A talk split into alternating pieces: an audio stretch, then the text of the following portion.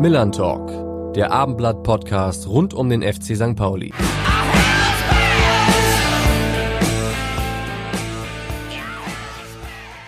Und damit hallo und herzlich willkommen zu einer neuen Folge des Millern Talks. Mein Name ist Alex Berthold und ich freue mich auch heute endlich mal wieder meinen Kollegen Carsten Harms begrüßen zu dürfen. Gefühlt ist es eine halbe Ewigkeit her, dass wir zusammen moderiert haben. Äh, schön, dass du wieder da bist, Carsten.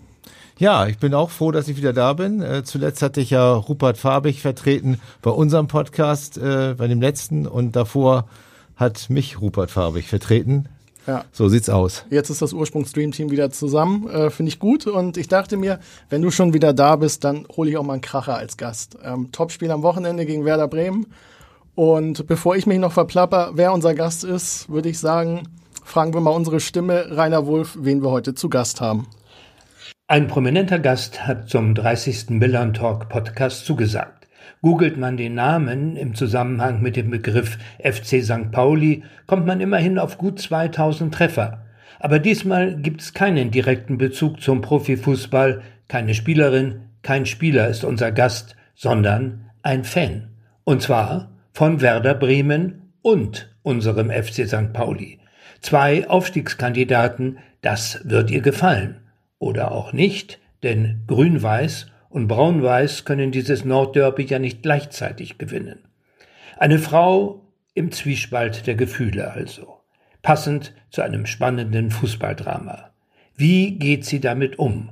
Unsere Senatorin für Wissenschaft, Forschung und Gleichstellung, Hamburgs zweite Bürgermeisterin. Hier ist Katharina Fegebank.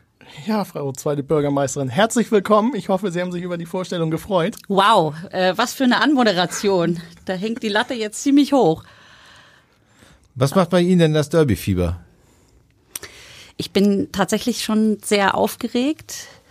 Das ist ja ein Derby unter ganz besonderen Vorzeichen. Stadien sind wieder voll nach langer Corona-Zeit und es ist ja auch ja einfach eine, eine spannende Situation es geht um den Aufstieg. Beide Mannschaften haben eine Granatensaison gespielt und ja, ich bin, also Derby, Fieber, Pegel, würde ich mal sagen, von eins bis zehn ist schon, schon bei neuneinhalb. Ja, Hamburgs erster Bürgermeister war bei unseren HSV-Kollegen schon mal im Podcast. Äh, jetzt sind wir ja unter uns, wir haben ja tausende Zuhörer, aber wir sind ja unter uns. Wer hat eigentlich den größeren Fußballsachverstand im Rathaus? Sie oder Herr Tschentscher? Oh, also da äh, halte ich mich mal ganz, äh, ganz diplomatisch zurück. Ich weiß, äh, dass ich von mir sagen kann, dass ich auf jeden Fall aller, allergrößte Leidenschaft und das schon von Kindesbeinen an mitbringe. Ähm, begeisterter Sport und natürlich äh, noch begeisterterer Fußballfan bin als ähm, Kind, so zehn, elfjährige, wollte ich Sportreporterin werden und habe mir immer den Kicker hingelegt, samstags, wenn es dann losging, kurz vor 15.30 und habe dann in mein kleines Schneebesenmikrofon gesprochen und die Mannschaftsaufstellung vorgelesen und dann immer gesagt, und jetzt geht's zu meinem Kollegen ins Weserstadion oder Volksparkstadion oder Waldstadion. Und ähm, also ich bin mit Fußball aufgewachsen, natürlich mit Werder auch aufgewachsen und äh, meine auch, also ich bin jetzt kein absoluter Profi, also wenn wir gleich über irgendwelche Formationen und so weiter sprechen, dann ist das Gespräch schnell vorbei. Aber die Leidenschaft und ähm, das Fangehen, das bringe ich auf jeden Fall, auf jeden Fall mit. Wie ist das so im Rathaus? Wird dann am Montag über die Ergebnisse des Wochenendes gesprochen? Wie muss man sich das vorstellen? In vielen Firmen ist das ja so und äh, wird da so ein bisschen gefrotzelt oder äh, wie läuft das? das war vor Corona. Man muss ja immer in ja. diesen Zeitrechnungen vor und nach Corona ähm, auch denken und sprechen. Das äh, war tatsächlich dann manchmal so, dass ähm, wenn wir uns getroffen haben, montags eher seltener, aber dann dienstags sind ja unsere Senatstage mit Vorbesprechungen und Senatssitzung, dass da durchaus dann in den Seitengesprächen auch Fußball, Fußball eine Rolle spielte. Aber jetzt hatten wir auch eine ganz, ganz lange Zeit und Phase, in der wir digital uns ausschließlich getroffen haben. Es hält auch noch an. Ich hoffe, dass wir in den nächsten Wochen dann wieder in den Präsenzmodus übergehen und dass dann auch für sowas Platz ist. Also ich fand es sehr schade, jetzt gerade die letzten Wochen und Monate, dass vor allem solche Sachen dann auch auf der Strecke bleiben. Man konzentriert sich dann sehr auf die zu verabschiedenden Drucksachen des Tages und ist äh, in so einem fachlichen Krisenmanagement-Modus drin, was ja auch richtig ist. Das erwarten die Leute ja auch zu Recht von uns. Erst zwei Jahre Pandemie, jetzt seit einigen Wochen der äh, Angriffskrieg Russlands ähm, auf die Ukraine und in der Ukraine mit all dem, was auch für uns anfällt. Und da ist dann für solche Sachen, die dem Ganzen ein bisschen Leichtigkeit verleihen, äh, die auch das Zwischenmenschliche im Politischen ein bisschen mehr in den Mittelpunkt rücken, leider sehr, sehr wenig Zeit und Platz äh, gewesen. Und das wünsche ich mir eigentlich, dass wir da auch wieder hinkommen. Hm. Wie sind denn die Sympathien im Rathaus überhaupt verteilt, was die Vereine angeht? Sie als zweite Bürgermeisterin müssen sich ja eigentlich theoretisch für alle Vereine in Hamburg gleich freuen. Wie gut klappt denn das? Ja, also so ist es auch. Wir stehen natürlich zu unseren Hamburger Vereinen und äh, es war natürlich bitter zu sehen, dass der HSV abgestiegen ist und ähm, haben wir auch die Daumen gedrückt, dass es klappt, auch mit dem, mit dem Wiederaufstieg. Jetzt sieht diese Saison auch erstmal wieder nicht so gut aus. Man weiß nie, Wunder geschehen, aber offenbar nicht so oft in Hamburg. ähm, und deshalb, ähm, ja, halten wir natürlich mit unseren Hamburger Vereinen. Aber man kann nicht so richtig, oder ich zumindest nicht aus meiner Haut. Und ich habe das so früh in die Wiege gelegt bekommen mit äh, Werder Bremen. Mein Vater ist gebürtiger Bremer und ist schon als Kind, als Jugendlicher damals zu jedem Heimspiel gegangen. Also ich sage immer, er ist der, der weltgrößte Werder-Fan. Er ist ein totaler Mecker-Fan, also sehr, sehr anspruchsvoll. Und er hat uns aber angesteckt mit dieser Begeisterung für Fußball und dann eben auch für Werder. Und ich hätte es ganz komisch gefunden, wenn ich dann mit meiner öffentlichen Rolle, die ich habe, als zweite Bürgermeisterin, als Senatorin, das irgendwie weggepackt hätte und, und das vielleicht sogar geleugnet hätte, das hätte überhaupt nicht gepasst. Denn Fußball lebt ja von, von Emotionen, lebt von der Leidenschaft, lebt äh, auch von der Auseinandersetzung natürlich und das, das wäre komisch gewesen. Es muss ja authentisch sein. Und deshalb freue ich mich natürlich, ähm, wenn unsere Hamburger Vereine, wenn der HSV, wenn St. Pauli, wenn die erfolgreich sind. Aber mein Herz, das schlägt für Werder Bremen. In vielen Unternehmen gibt es ja auch Tippspiele zu, zur Bundesliga oder zur zweiten Liga. Auch hier ist das der Fall. Ähm, wie sieht's da äh, bei Ihnen im Büro oder im Rathaus aus? Diese Saison kein Tippspiel. Ähm ich habe das die letzten Jahre immer gemacht und war am Anfang dann auch fleißig dabei. Und wie das dann so ist, dann kommt was dazwischen. Man vergisst das eine Spiel zu tippen und dann kommt das zweite dazu. Und am Ende ärgert man sich mehr darüber, dass man versäumt hat, seine Tipps abzugeben. Da sind also in meinem Umfeld viele sehr viel äh, konsequenter bei der Sache und kriegen das auch irgendwie besser hin. Deshalb habe ich jetzt bei der Bundesliga darauf verzichtet. In der Vergangenheit habe ich das häufiger gemacht und äh, hat mir auch immer riesen Spaß gemacht gemacht. Bei EM, WM äh, bin ich äh, meistens in mehreren Tipprunden am Start, aber äh, Bundesliga jetzt nicht. Und ich wüsste auch nicht, aber das wäre vielleicht mal ein guter Impuls dann für die für die nächste Saison auch äh, den Senat einzuladen zu einem Tippspiel, weil ich schon das Gefühl habe, da sind viele dabei, die gerade für die Hamburger Vereine große Sympathien haben. Kollegin Leonard beispielsweise, die HSV-Fan ist. Ähm, und ich weiß vom Kollegen Broster, dass der natürlich ähm, eher ein schwarz-gelbes Herz hat, das dort schlägt. Also ich glaube, da, da ginge noch mehr. Also da könnte es noch mehr zum Knistern kommen, ja. Und wie haben Sie abgeschnitten, als Sie noch gespielt haben? Mm, ganz unterschiedlich. Ich habe mich natürlich immer geärgert, weil ich dachte, ich kenne mich doch gut aus. Ich bin doch Profi. Wieso klappt das denn nicht mit den Ergebnissen? Äh, dass da die absoluten Blindfische plötzlich vorne waren. Äh, das war auch meistens bei den EM und WM Tippspielen so, dass äh, diejenigen, die also selbst von sich gesagt haben, sie sind froh, wenn sie irgendwie den Fernseher angeschaltet kriegen und dann das richtige Programm, um dann bei der WM zu landen, dass das diejenigen waren, die dann, ja, erfolgreich gewesen sind. Ähm, immer gutes, gutes Mittelfeld und manchmal hatte ich auch einen Platz unter den ersten dreien, aber ganz vorne leider nie gelandet. Sie haben es angesprochen, der Papa hat Sie zum Fußball gebracht. Welche ersten Erinnerungen haben Sie an das Thema Fußball, junges Mädchen gewesen? Wie sind Sie damit in Berührung gekommen? Ja, also bei uns wurde und wird zu Hause immer noch Fußball ganz groß geschrieben. Ich weiß, wie mein Vater schon Mitte der Woche, gerade wenn Werder keine gute Saison gespielt hat. Und das sind wirklich Kleinkinderinnerungen, äh, die sich bei mir eingebrannt haben. Schon irgendwie so halb schlechte Laune hatte und sich aber dann natürlich trotzdem gefreut hat, ins Stadion zu fahren. Und ganz früher ist er dann auch immer zu den naheliegenden äh, Auswärtsspielen gefahren. Also hat eigentlich immer den ganzen Norden mitgenommen, die ganze Saison. Und ich weiß noch, dass ähm, ja wir dann immer geguckt haben, Sportschau natürlich. Das sind so meine allerersten Erinnerungen. Das war absolutes Pflichtprogramm.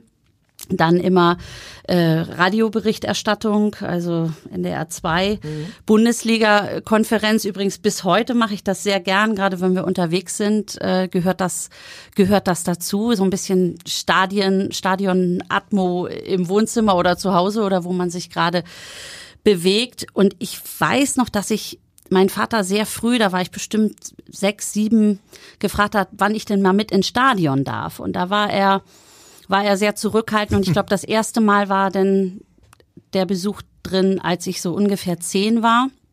Das war noch das alte Weserstadion, also noch keine Arena, sondern mit äh, mhm. Tatanbahn und ähm, Stehplatz, ähm, Stehplatzkurve.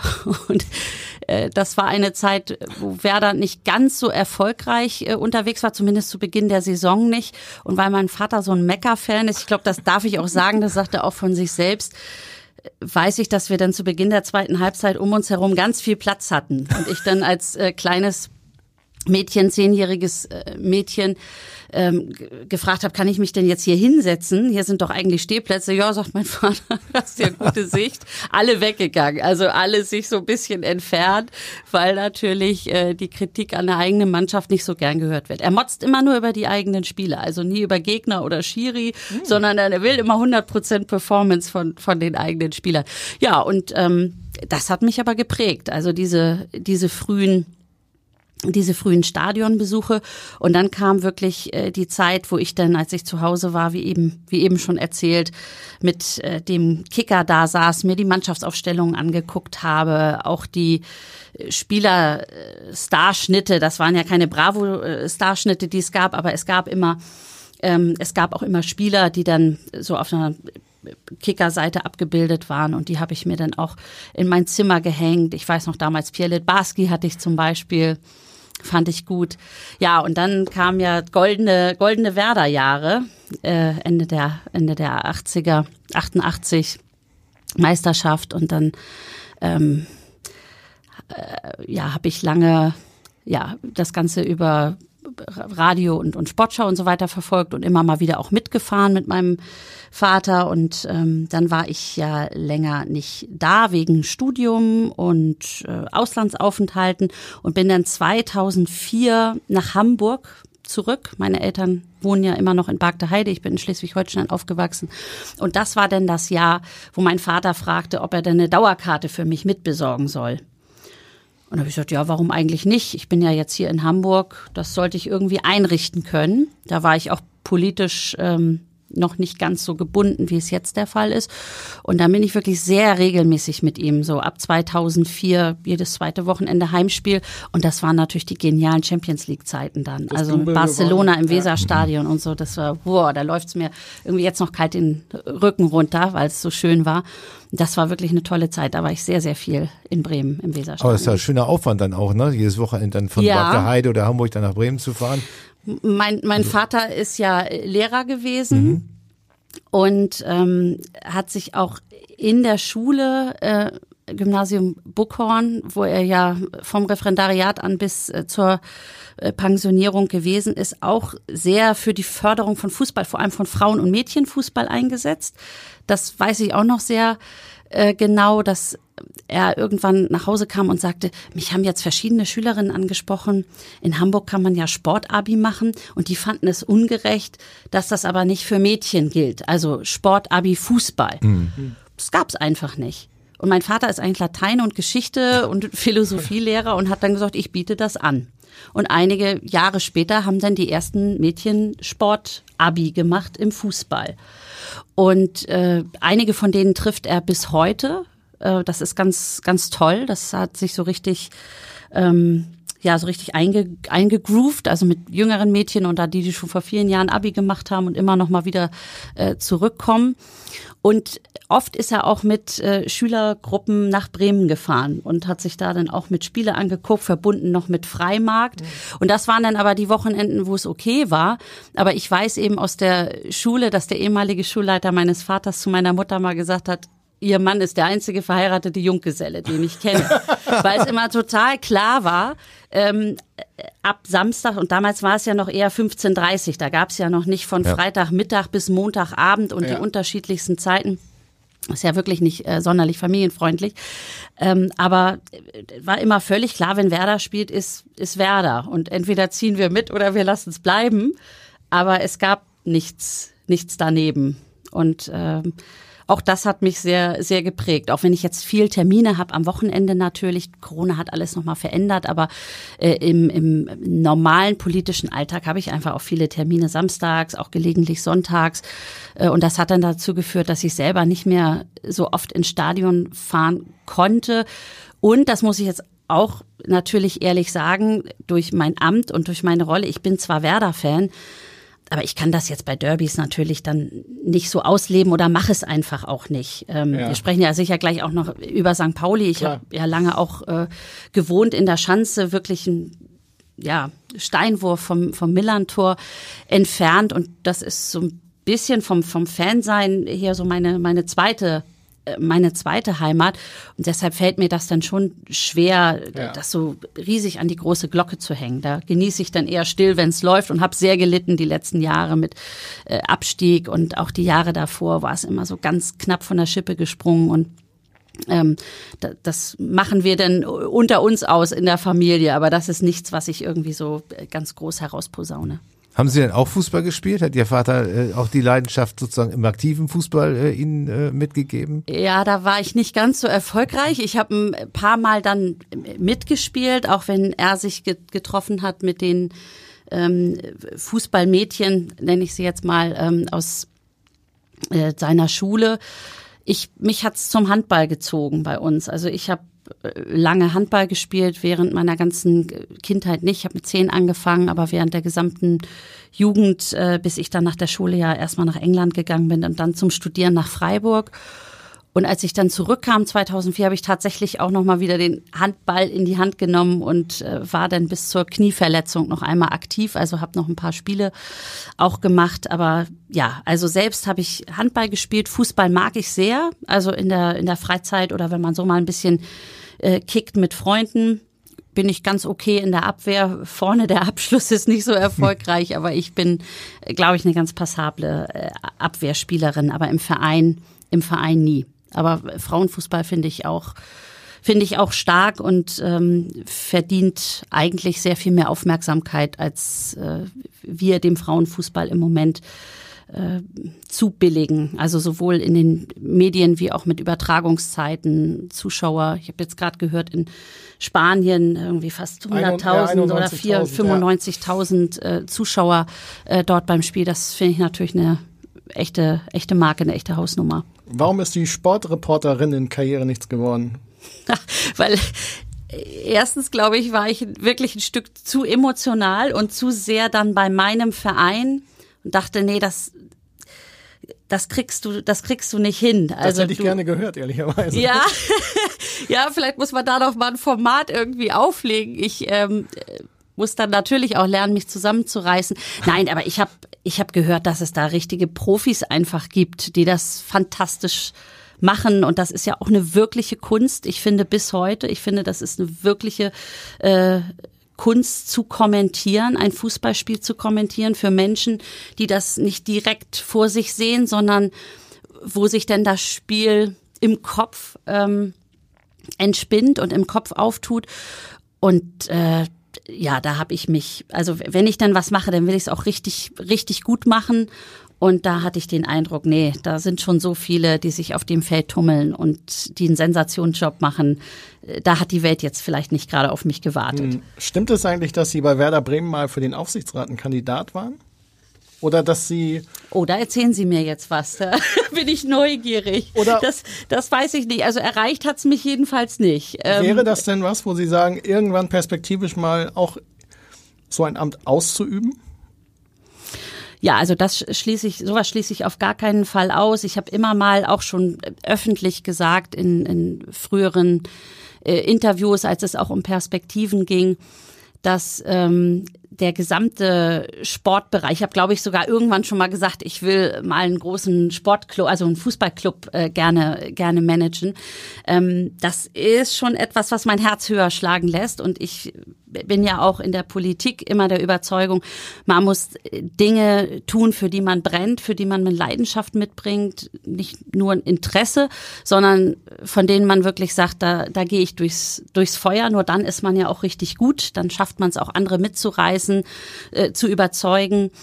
Und ähm, der, der Sport, der Fußballbereich ist einer, von dem ich schon sehr früh gedacht habe, ja, da könnte ich mir auch das ein oder andere vorstellen.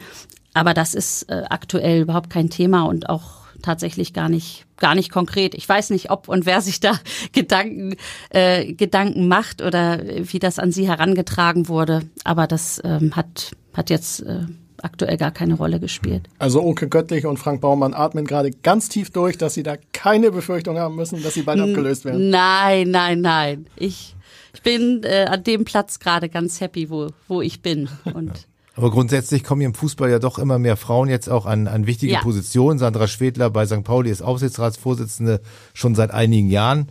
Äh, dann unter Nato Hopfen ganz frisch die DFL-Chefin äh, als Nachfolgerin von dem Herrn Seifert und ähm, Silke Sinning äh, im, im DFB. Äh, wie nehmen Sie diese Entwicklung wahr? Ich nehme sie positiv wahr. Ich finde es auch richtig gut, dass da jetzt was passiert. Es gibt ja auch ähm, aktuelle Initiativen rund um Katja Kraus beispielsweise. Ähm, Fußball kann mehr. Und das finde ich finde ich notwendig, dass man sich zum einen wirklich nochmal besinnt auf die Werte des Sports und vor allem auch die Werte des Fußballs, die von so unschätzbarem Wert sind, global wirken könnten und müssten und dann sieht man natürlich, was in Teilen auch passiert ist damit, ja, dass also andere Dinge plötzlich eine Rolle gespielt haben. Und ich will schon, dass wir wieder dahin kommen, dass der Sport auch sichtbar und über Repräsentanz äh, das lebt, wofür er steht, nämlich die Vielfalt, äh, die gesamte Bandbreite der Gesellschaft äh, auch abzubilden. Und dazu gehören natürlich auch Frauen zu einem ganz großen Anteil. Und ich bin auch der, der festen Überzeugung, dass die unterschiedlichen Perspektiven, die dann in Vorständen, Aufsichtsräte, in Trainerteams, in die Mannschaftsorganisation einfließen, dass das auf jeden Fall Dinge sind, von, von denen der Sport, von denen der Fußball, egal auf welchem Niveau, also von der Kreisliga angefangen bis hin zur Champions League wirklich profitieren kann und zukünftig profitieren muss. Denn man unterschätzt oder vernachlässigt die Ressource, die da wirklich, wirklich brach liegt. Also ich bin absolut überzeugt davon, dass es ähm, viel mehr Frauen noch in den Funktionärsebenen, in den Führungsetagen der Sport- und der Fußballvereine auch tatsächlich braucht. Und das wird, wird den Sport besser machen, das wird den Sport auch wieder dahin zurückführen, wo, wo er geliebt wird, also äh, in die, in die Stadien und in die Herzen, in die Herzen der Fans. Und bis dahin werden Sie als Fan natürlich weiterhin richtig äh, Gas geben, wenn wir eine versteckte Kamera anbringen würden, wenn Sie Fußball schauen. Ah. Was wird der Hamburger und die Hamburgerin an sich denken, wenn sie diese Bilder sehen Das würde? darf niemals passieren. das, oh Mann, das, das darf wirklich nicht passieren. Ich habe ähm, jetzt am Wochenende geguckt und ich, äh, ich hatte das Gefühl, dass äh, mein Mann zu meinen beiden Zwillingstöchtern, die sind ja jetzt äh, drei, dreieinhalb knapp, dass er dann zu einem bestimmten Punkt auch sagte, kommt jetzt mal bitte mit raus, obwohl die eine schon auch saß und äh, so ein bisschen die Schlachtrufe, die ich ihr beigebracht habe, auch mitgeklatscht und ein bisschen mitgesungen habe und ich ihr dann auch gesagt habe, wer sind denn die, die Spieler dort und für wen sie jetzt vor allem auch äh, jubeln muss. Ähm, also ich glaube, ich kann schon ganz schön, ganz schön pushen und bin ähm, im Stadion sowieso absolut begeistert dabei, äh, kann alle Gesänge natürlich mitmachen. Bin die erste, die mit aufsteht, obwohl wir Sitzplätze inzwischen seit einigen Jahren haben und äh, auch eher so im gesetzteren Bereich im, im Stadion und ähm, immer ganz, ganz vorne mit dabei beim Singen und Anfeuern und Klatschen. Aber ich neige natürlich, der Apfel fällt nicht weit vom Stamm, auch dazu hin und wieder mal ein bisschen zu meckern natürlich. Mhm. Ähm, Der Papa wird stolz sein. ja, nicht so richtig. Wir sind beide, glaube ich, nicht so richtig stolz äh, deswegen, äh, deswegen auf uns. Aber irgendwo müssen die Gefühle ja mal raus. Also irgendwo muss man die Emotionen entladen. Und wenn man dann ja zu Hause äh, guckt, dann nutze ich das natürlich auch aus, wenn man sich unbeobachtet fühlt, sich da etwas, äh, etwas zu, ja, zu entladen. In- genau. Inwieweit ist das denn so eine Art Ventil auch? Ich meine, Sie haben mit so vielen ja, Problemlösungen ja auch im Alltag zu kämpfen. Inwieweit tut es gut, einfach mal 90 Minuten oder 94 Minuten den Kopf auszuschalten und mal aus dem Sattel zu gehen beim Fußballspielen? Ja, total wichtig. Also ähm, das, das macht es ja auch aus. Also gemeinsames Fußball gucken, sei es zu Hause oder dann vor allem im Stadion. Da spielt ja überhaupt keine Rolle, was der oder die Person links und rechts oder vorne und hinten macht. Äh, Das habe ich auch immer im Weserstadion oder wenn ich mal im, am Millantor war, gedacht. Man kommt über Fußball ins Gespräch, man feiert zusammen, man freut sich, man leidet, man weint gemeinsam. Und irgendwann viel später erfährt man, ach so, das ist irgendwie der Bankangestellte Ja. von XY oder ach, äh, das ist der Bruder von, hm, den ich da mal kennengelernt Ja. habe. Und das spielt aber überhaupt keine Rolle. Und das finde ich das absolut faszinierende am, am Sport und eben ganz besonders äh, am, am Fußball, dass da doch irgendwie alle gleich sind dann Ja. im Stadion. Und das macht es so besonders. Und deshalb sollen da auch alle dann mal abschalten und Spiel genießen im Idealfall oder sich auch mal aufregen, wenn es nicht so läuft. Aber das, also ich finde, das macht richtig Laune. Also Stadion begeistert mich wirklich, wirklich immer wieder. Ich war jetzt ähm, das erste Mal seit zwei Jahren ähm, im Weserstadion wieder mit, mit meinem Vater. Und es war ja volle Hütte das erste Mal auch wieder nach den ganzen Geisterspielen. Und da einige wiederzusehen, die ich teilweise seit Jahren nicht gesehen habe, weil auch sie die Chance nutzen wollten, endlich mal wieder vor Publikum ihren SV Werder Bremen zu sehen. Also ich war richtig ein bisschen gerührt. Also das ja, das hat mich hat mich da echt umgehauen. Und äh, dann diese Stimmung zu spüren, die Mannschaft so unbedingt nach vorn zu pushen und das ja, man muss ja immer noch mal überlegen, zweite Liga, äh, nach diesen vielen erfolgreichen Jahren, das auch so zu Das anzunehmen. zu verarbeiten Ja. und anzunehmen und zu sagen, wir, wir sind hier jetzt, wir können es überhaupt nicht ändern, aber wir greifen an und wir wollen nächstes Jahr wieder in der ersten Liga dabei sein. Also das waren schon wirklich ein paar spektakuläre Momente und tolle Begegnungen. Und äh, ja, es ist einfach so ein bisschen Neighborhood tatsächlich gewesen, da die Leute wiederzusehen. Und ähm, das ist, ist richtig toll. Also ich glaube, viele, die nicht ins Stadion gehen oder vielleicht auch nicht Fan sind, die können sich überhaupt nicht vorstellen, was das heißt. Also wel- welche Kraft, welche Power Fußball wirklich hat. Ja. Äh, Und zwar nicht nur für die, die spielen, sondern auch für diejenigen, die dann Fans von welcher Mannschaft auch immer sind. Und mehr von dieser Power auch in einer Lage, in der wir jetzt uns gerade befinden, wo einem so viel zu entgleiten droht, wo man Gefühl völliger Verunsicherung hat, wo man auch hilflos ist, weil man den Krieg vor sich hat und sagt, ich bin eigentlich so machtlos, ich weiß gar nicht, was ich tun kann. Da ist ja auch die Debatte aufgekommen, geht man denn jetzt ins Stadion? Freut man sich überhaupt? Kann man jetzt ausgelassen feiern? Und meine Antwort darauf wäre, doch, genau das braucht man. Man wird ja sonst total wahnsinnig. Ja, bin ich bei Ihnen. Ja.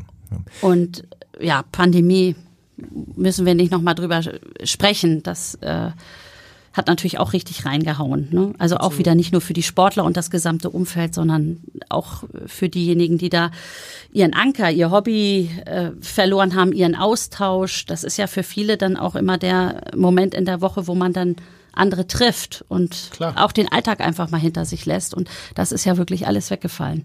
Bei vielen Vereinen ist es ja so, dass noch längst nicht wieder alle Fans ins Stadion strömen. Mhm. Ich glaube, da ist ein Werder und St. Pauli Stimmt. durchaus eine Ausnahme. Die können, sind in einer guten Situation. Ist so ein bisschen auch die Fankultur gefährdet, dass sich doch viele Leute so ein bisschen entwöhnt haben davon, dass sie gemerkt haben, man kann am Wochenende auch was anderes machen, als zum Fußball zu gehen? Ich hoffe und ich wünsche mir, dass das wiederkommt. Und das hängt natürlich auch damit zusammen, dass Fußball die Authentizität wieder braucht. Ne? Mal ein großes Wort, aber wir haben ja eben ein bisschen gesprochen äh, rund um das Thema Management und wer steht eigentlich für Fußball, wer repräsentiert Fußball.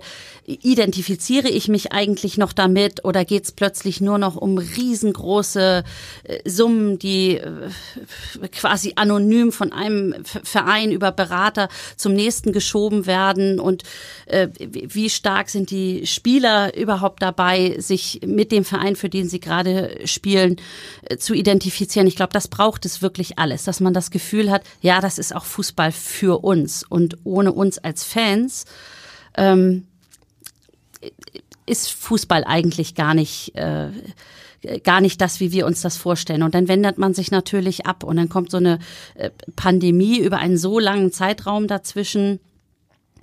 Stadien sind leer, äh, auch verordnet leer, was völlig richtig war äh, zu der zu der Zeit aber dann so langsam wieder ranzukommen und sich selber ähm, ja wieder damit zu beschäftigen, was hat Fußball eigentlich für mich ausgemacht und äh, warum fand ich es eigentlich so gut ins Stadion zu gehen und was sind denn die Leute, die ich da oder welche sind die Leute, die ich da, die ich da bewundere auf dem auf dem Platz, die ein super Spiel abliefern oder die vielleicht kein gutes Spiel machen, aber trotzdem irgendwie kämpfen bis zuletzt.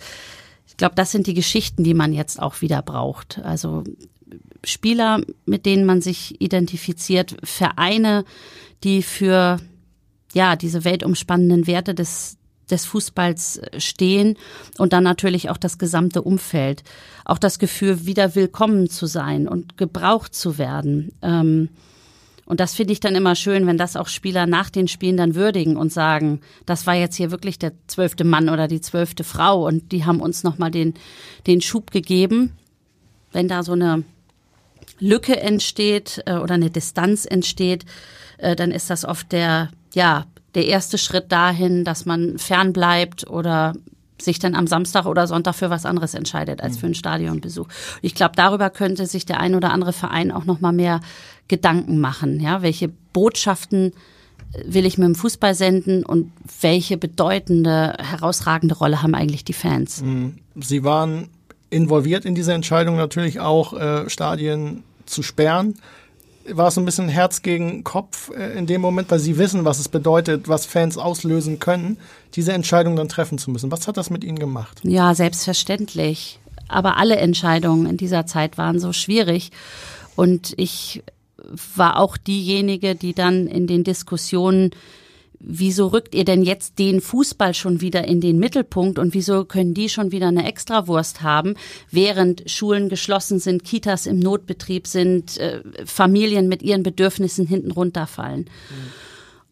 Und da habe ich dann schon gemerkt, das ist eine richtig schwierige, auch gesellschaftlich brenzlige Situation, wenn man das Gefühl hat, dass jetzt verschiedene Gruppen ähm, auch gegeneinander ausgespielt werden oder sich ausgespielt fühlen. Und mhm. wir haben natürlich äh, auch in einer so herausfordernden Pandemie die Situation immer die Aufgabe gehabt, sowieso in Abwägung Gesundheitsschutz und Freiheitsrechte. Das war ja so der, der rote Faden, der sich durch die letzten zwei Jahre gezogen hat die möglichst richtige Entscheidung zu treffen mit möglichst wenig nachhaltigen Folgewirkungen. Und natürlich war dann immer offenkundig das Thema Wirtschaft und geschlossene Gastro beispielsweise oder geschlossene Clubs oder ganze Branchen, die ihrer Tätigkeit nicht mehr nachgehen konnten geschlossene Stadien, wo es dann auch hieß, oder machen die äh, Vereine aber große Einbußen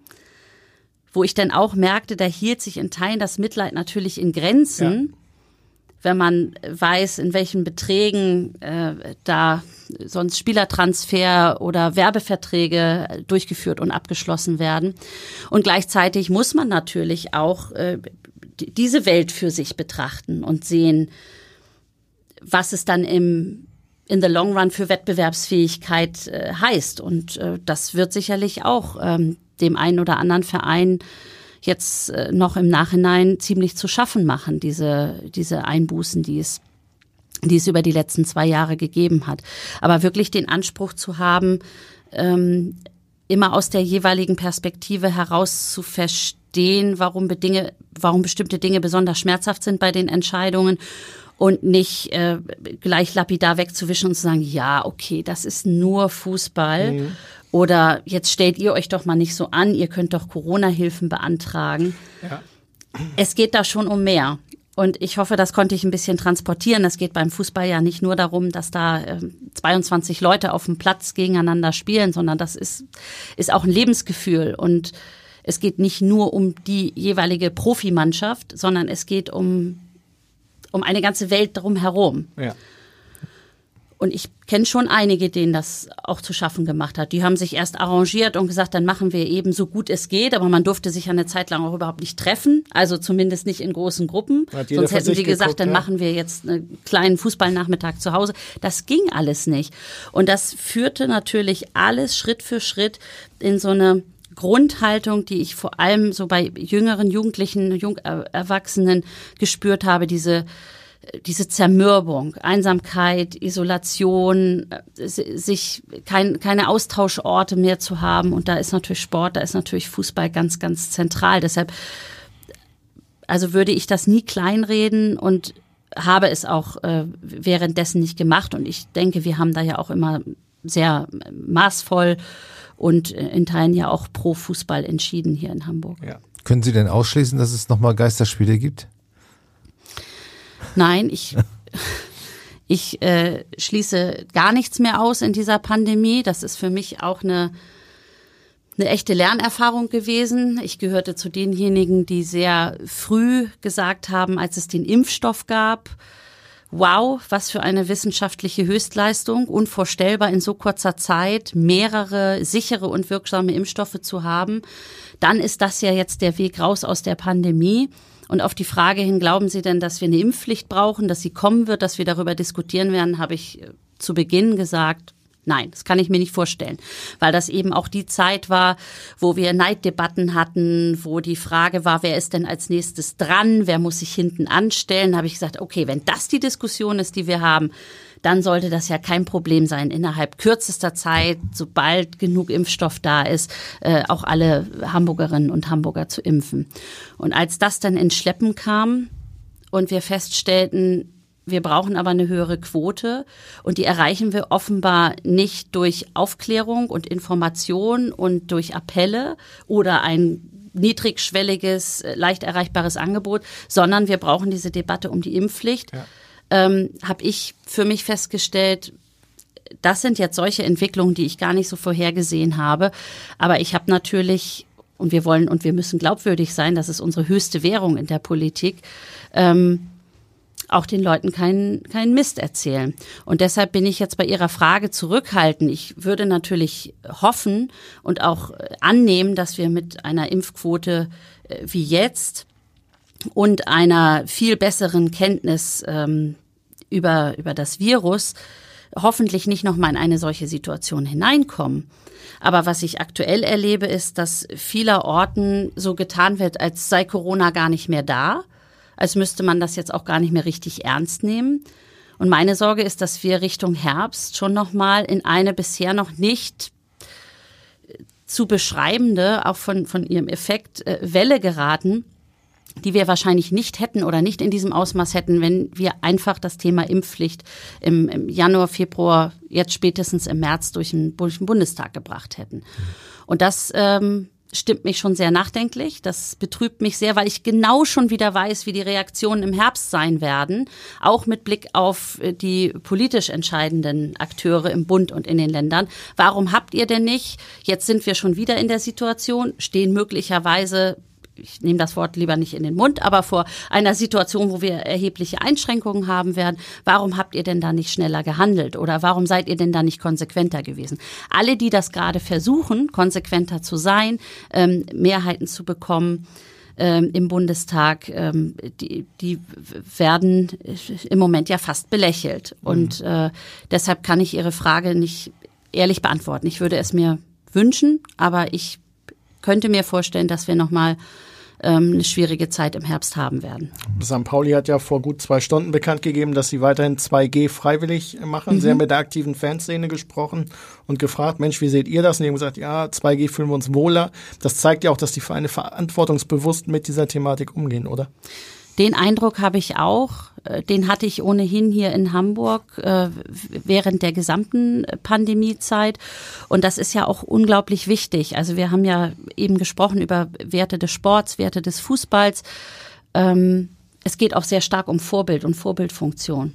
Und äh, wenn aus dem Fußball eine solche Stimme, die glaubwürdig ist, ähm, das so äußert, dann hat das schon auch nochmal einen anderen Effekt äh, und eine andere Wirkung, als wenn es aus Mündern von Politikern kommt. Auch, ja. das, auch das wissen wir, deshalb ist es so wichtig, nicht nur den guten Draht zu haben und zu halten, sondern mh, mm, auch genau solche äh, Dinge gemeinsam miteinander zu besprechen, Verständnis zu erzeugen und eben auch darauf zu setzen, dass, äh, dass der Weg mitgegangen wird. Und das klappt hier ähm, sowohl mit St. Pauli wie auch mit dem HSV. Wenn ich jetzt im Profifußball äh, bleibe, klappt das sehr, sehr gut, mein Eindruck.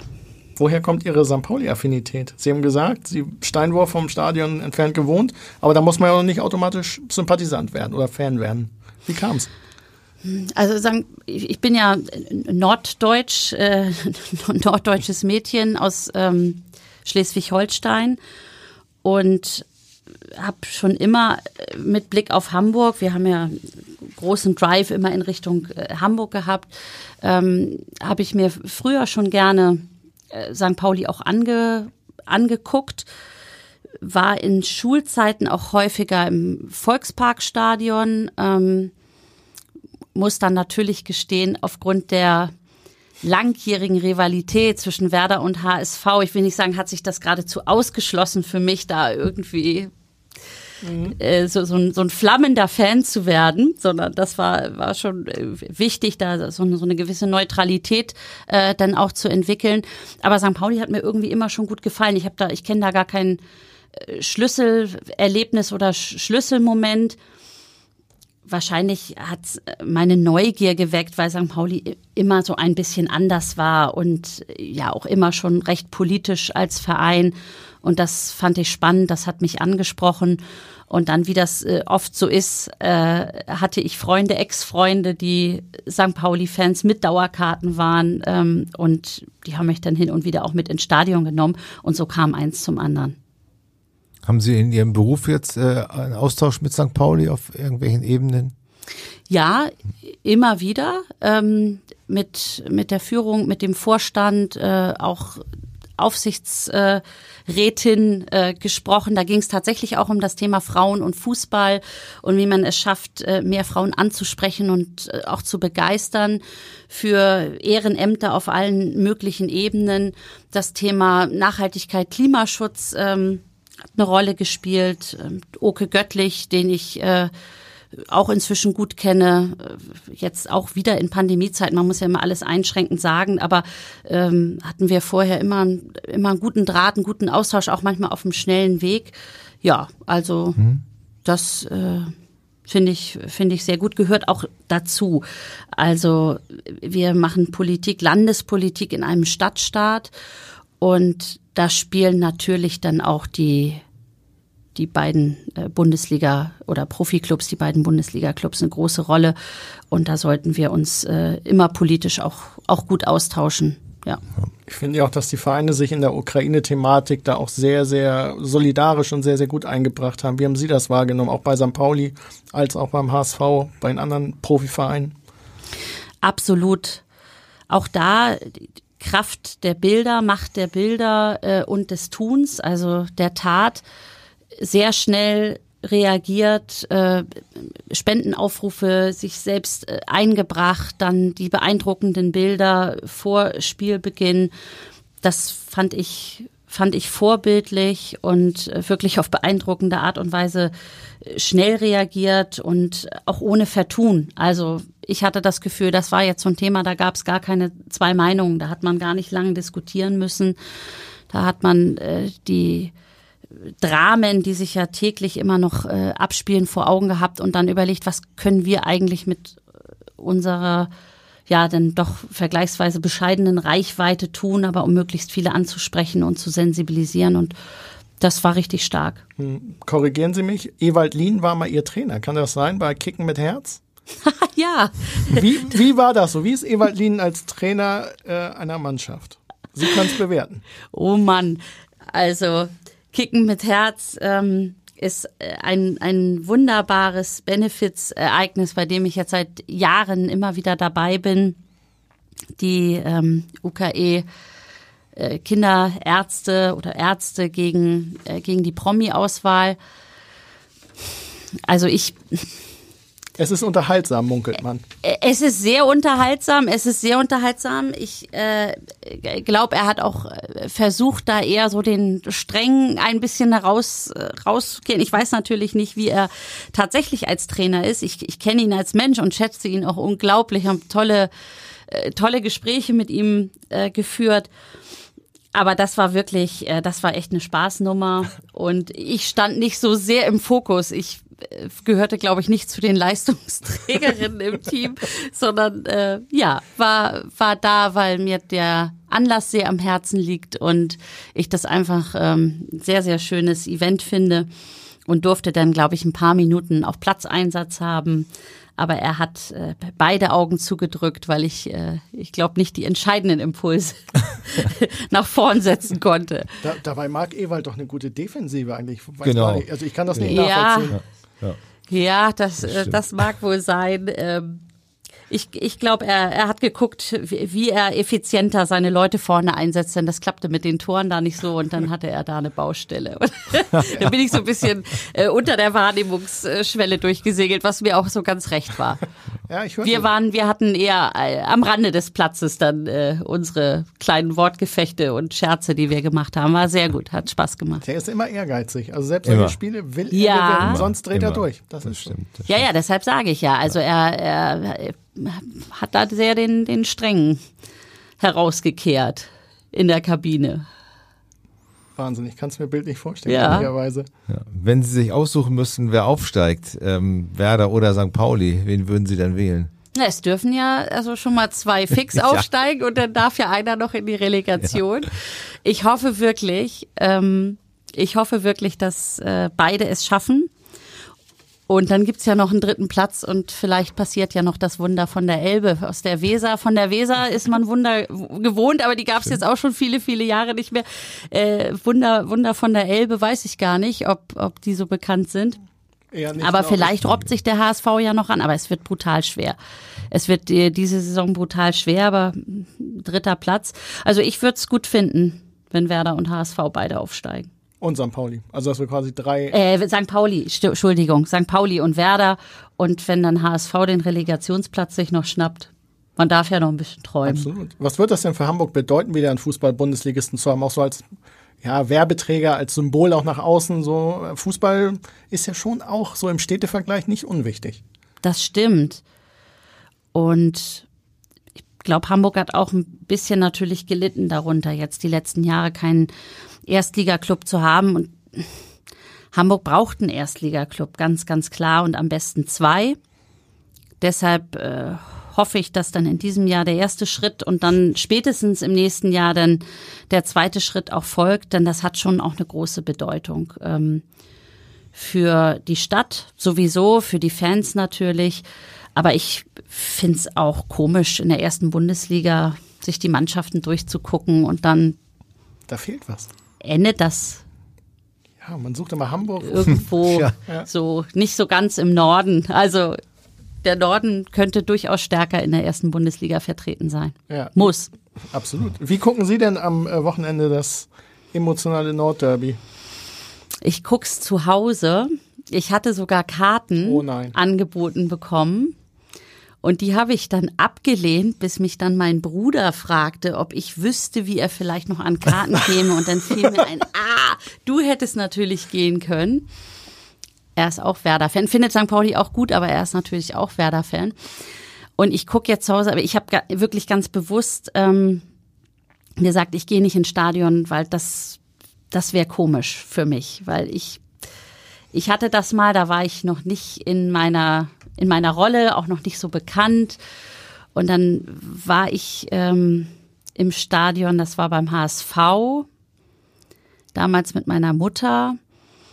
Und dann ist Werder in Führung geraten und wir haben so ganz, ganz vorsichtig, aber irgendwie hat das jemand in unserem Umfeld mitbekommen.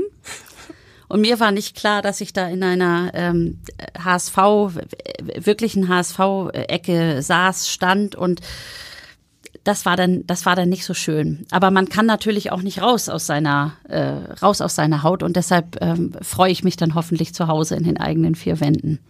Alleine mit dem Papa, mit dem Mann? Ähm, mit der mit der Familie gucken wir. Ähm, das Interessante bei meinem Papa ist, der mag keine Spiele im Fernsehen gucken. Ah. Also er will im Stadion sein oder ansonsten geht er raus die 90 Minuten und stromert dann durch den Garten oder läuft ums Haus und meine Mutter, die dann am Radio hängt äh, und mitfiebert, darf auch nichts sagen, also muss dann möglichst leise schalten. Ganz komisch. Also jeder hat ja irgendwie so seine eigenen äh, Rituale und bei ihm ist das dann so, dass äh, er bei Auswärtsspielen oder Spielen, bei denen er nicht teilnehmen kann im Stadion, dass er dann äh, rausgeht und deshalb, ich habe ihn eingeladen, aber er hat gesagt, nein, nein, das will er dann nicht gucken, das gucken wir dann mit der, mit der kleinen Familie und versucht den Kindern dann noch so ein paar Schlachtgesänge beizubringen. Der gibt's ja tolle auch bei St. Pauli, die Absolut. kann ich auch alle. Ja, sehr gut. Klar. Ja. Welches Ritual haben Sie denn? Jetzt, wenn wir schon über Rituale sprechen, jetzt? Tatsächlich kein Ritual, weil ich erstens ja so unregelmäßig äh, ins Stadion gegangen bin die letzten Jahre und äh, gleichzeitig zu Hause viele Spiele auch verpasst habe, weil ich unterwegs war, Termine hatte, mich auch mal um Familie gekümmert habe. Und deshalb gibt's kein festes Ritual. Also wenn ich ins Stadion fahre, habe ich schon immer einen Schal dabei, also auch einen sehr alten Schal dabei, äh, den ich dann immer, immer raushole. Aber es ist nicht so, dass ähm, der nie gewaschen wird oder ich mir irgendwelche Bilder von ehemaligen Werder-Helden angucke oder das Stadion nur auf einem bestimmten Wege betrete oder die Fernbedienung in einer bestimmten Art und Weise. Nee, das habe ich, habe ich alles nicht, weil tatsächlich dann kein Fußballwochenende dem, dem nächsten gleicht und da schränkt man sich dann auch zu sehr ein. Mhm. Pierre Litbarski, haben wir schon gehört, hing bei Ihnen an der Wand, mal ein Autogramm von irgendwem geholt, wo Sie dachten, auch im Nachgang so, was habe ich da denn gemacht? Also, oder irgendeine Schwärmerei gehabt für Schwärmereien jede Menge. Also Werder hatte ja auch immer super, super Stürmer, auch Sturmduos. Ähm, ich fand äh, damals Karl-Heinz Riedle fand ich super. Ähm, Winton Rufer, dann Rune Bratzeit Abwehr. Ja, passt. Ähm, ich fand unseren K&K-Sturm damals mit Miro Klose und Ivan Klasnic äh, war eine sensationelle Zeit. Ja, natürlich Claudio Pizarro. Also ich habe leider von niemandem ein Autogramm. Man glaubt mir das wahrscheinlich gar nicht, aber ich war früher sehr schüchtern. Ich hatte sogar immer Angst, dass wenn ich im Stadion war, dass irgendwelche Kameras äh, uns einfangen und ich dann im Fernsehen zu sehen bin, äh, beziehungsweise auf dem Weg ins Stadion habe ich immer meinen Vater gefragt, wenn da die, wenn die jetzt auf uns zukommen und uns eine Frage stellen, dort von der Sportschau, ich will da gar nichts sagen. Ich will, ja, mein Vater, da wird uns niemand fragen. Hier sind, ich weiß nicht, Zehntausende von Leuten, kein Mensch interessiert sich dafür, äh, dass wir jetzt hier gerade auf dem Weg ins Stadion sind.